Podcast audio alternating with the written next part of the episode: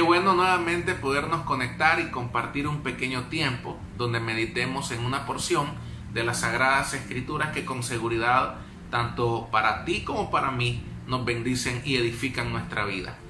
Hoy quiero que por favor me acompañes al libro de Sofonías, capítulo 3, verso 17. Dice lo siguiente.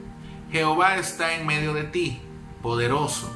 Él salvará, se gozará sobre ti con alegría, callará de amor, se regocijará sobre ti con cánticos.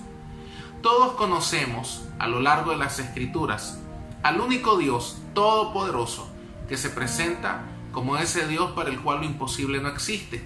Pero no solamente eso, se presenta como un Padre que te ama, como un Padre amoroso, que manifestó su amor a través del sacrificio de Cristo en la cruz del Calvario.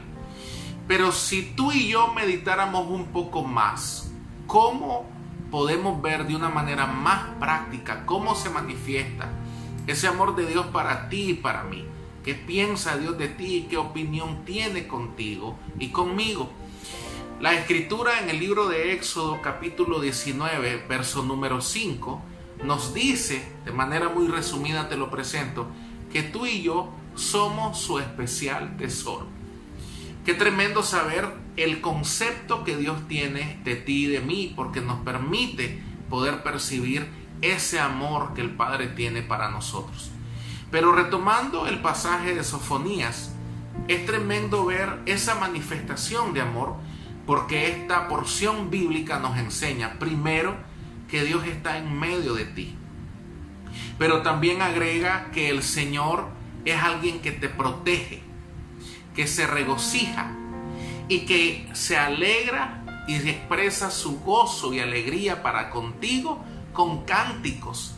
Imagínate esto, podemos imaginar la voz del Señor, pero también qué agradable e impresionante meditar que Dios canta por causa de que se regocija contigo. Cuando nosotros vemos esa palabra regocija, una de sus versiones bíblicas en el original implica dar giros y se refiere a una alegría en extremo por causa de algo o por causa de alguien. ¿Cuál es lo importante de esto? Que cuando te sientas atribulado, cuando te sientas pasando una adversidad, qué tremendo es saber que hay un Padre que te ama, que tiene la capacidad para levantarte en medio de la circunstancia, pero que te ama tanto que Él danza y que Él se regocija con cánticos que te canta por causa de su amor por ti y por mí. Que el Señor te bendiga en este tiempo y que recuerdes que Él está en medio de ti para protegerte, amarte y levantarte. Bendiciones.